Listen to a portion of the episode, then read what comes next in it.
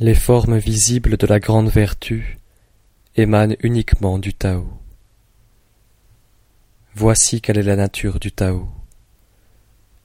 Il est vague, il est confus. Qu'il est confus, qu'il est vague. Au-dedans de lui, il y a des images. Qu'il est vague, qu'il est confus. Au-dedans de lui, il y a une essence spirituelle.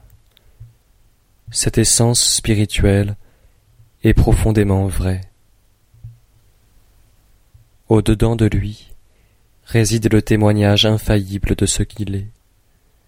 Depuis les temps anciens jusqu'à aujourd'hui, son nom n'a point passé.